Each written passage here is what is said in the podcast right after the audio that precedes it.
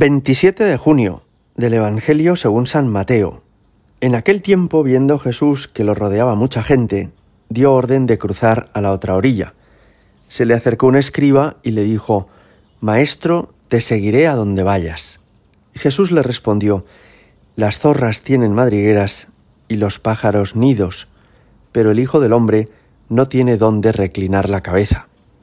Otro que era de los discípulos le dijo, Señor, déjame ir primero a enterrar a mi padre. Jesús le replicó, Tú sígueme y deja que los muertos entierren a sus muertos. Palabra del Señor. A veces Jesús habla de una manera metafórica, es decir, que pone imágenes que son muy visuales, que tienen un sentido muy agudo, para que comprendamos una realidad más profunda. Me parece que este es uno de esos momentos Hoy Jesús pone dos ejemplos para que comprendamos en qué consiste una vocación específica en la vida de la Iglesia, que es la vocación consagrada. La de las personas religiosas, sacerdotes, monjes, que se han entregado al Señor, que hemos recibido una llamada particular de Jesucristo para ser solo suyos y totalmente suyos. Hoy se le acercaba un escriba es decir, un especialista en la Sagrada Escritura, una persona dedicada a estudiar la Biblia y a conocer a fondo la teología del Antiguo Testamento. Y le dice con entusiasmo, te seguiré a donde vayas. Atención porque el entusiasmo, que es como una ilusión muy profunda que arrebata el corazón, que enciende el ánimo, es bueno, pero a veces no es suficientemente profundo. Hay personas que se entusiasman mucho con una cosa y a la semana siguiente con otra. El entusiasta es una persona muy ilusionante, muy apasionada, pero no necesariamente una persona muy profunda, muy sólida. Esto es lo que le pasó a este escriba. Había visto a Jesús, seguramente había escuchado alguna de sus predicaciones y le había visto hacer algún milagro. Y entonces se le acercó a él entusiasmado diciéndole esto, Te seguiré a donde vayas. Y Jesús, en lugar de aplaudirle o hacerle firmar ya un contrato definitivo, le dice, ojo, ten cuidado con lo que dices, que seguirme significa estas dos cosas. Significa no tener una madriguera, que tienen hasta los conejos o los zorros, las zorras, y significa también que te separarás de los tuyos, deja que los muertos entierren a sus muertos. En el fondo, está queriendo medir cuánto hay de amor verdadero en este escriba hacia él. Está tratando de hacerle ver que para seguir a Jesucristo no basta con tener un entusiasmo efímero, sino que hace falta tener una voluntad decidida, un amor muy profundo, una amistad con el Señor muy sólida, que afecte a todas las dimensiones de nuestra vida. Nos vamos a detener en estos dos ejemplos. Decía Jesús, las zorras tienen madrigueras los pájaros nido, pero el Hijo del Hombre no tiene dónde reclinar la cabeza. ¿Qué quiere decir esto? Mirad, es natural que el ser humano, como, como muchos animales, busque una seguridad en la vida, que busquemos echar raíces en un sitio, que busquemos acomodarnos y asentarnos en un lugar. Y esto la mayor parte de las personas lo hacen cuando forman una familia, cuando contraen matrimonio cuando se casan, tienen el primer hijo, ya se establecen en un lugar. Y ese sitio va a ser su descanso y va a ser su consuelo. Después de jornadas a lo mejor muy fatigosas de trabajo, puede volver a casa, puede quitarse el traje, puede sentirse a gusto en su hogar, en el lugar donde encuentra su descanso.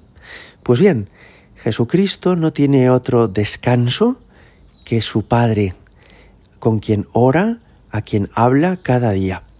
Y la persona que ha sido llamada a una vida consagrada tiene esta misma recompensa, encontrar en Jesucristo nuestro gozo, nuestro consuelo y nuestro descanso, pero renunciando a cualquier otra comodidad que nos asiente de una forma definitiva.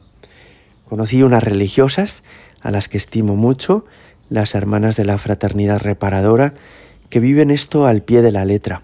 Ellas marchan cada una a un pueblo en parejas de dos en dos y en ese pueblo están tres años, seis años, pero después lo dejan para marchar a otro lugar y luego a otro sitio y más adelante a otro pueblo, de modo que en ninguno se establecen definitivamente, en ninguno echan raíces ni se consolidan para siempre.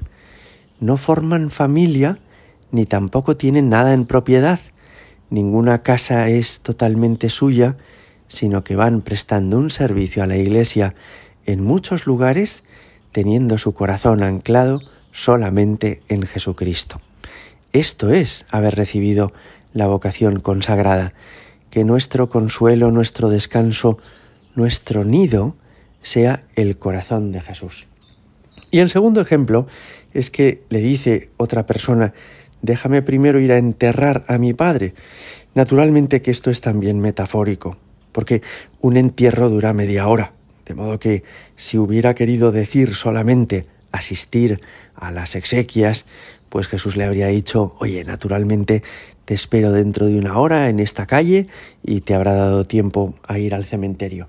No, enterrar quería decir en esta forma, en este lenguaje metafórico, acompañar a su padre durante los últimos meses o años de su vida.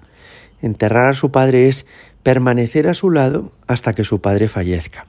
Y Jesús le dice, tú sígueme y deja que los muertos entierren a sus muertos. Es decir, una persona consagrada no puede vivir condicionada por los lazos familiares que le atan a su pasado. Es bueno querer a nuestros padres, es bueno atenderles en lo que podamos, pero una persona que ha sido llamada a la vida consagrada no debe tener como prioridad en la vida cuidar de los suyos, sino que ha sido llamado a dejar a los suyos para entregarse a Dios. Hoy caemos en la cuenta, Jesús, de todo lo que has hecho por nosotros, porque tú no buscaste para ti seguridades en este mundo, sino que te entregaste por nosotros del todo. Y caemos también en la cuenta de la singularidad de la vocación consagrada. Realmente, cuando uno visita una abadía, un monasterio, un convento, cuando conoce a una joven o a un chico que está planteándose la vocación consagrada, eso es algo muy importante y eso es algo también muy exigente. No se puede proponer así de una manera superficial a la gente como si fuera algo a lo que uno se puede lanzar meramente por entusiasmo, sino que hace falta haber recibido una llamada de Dios que capacite para una entrega muy radical. Gloria al Padre y al Hijo y al Espíritu Santo, como era en el principio, ahora y siempre, y por los siglos de los siglos. Amén.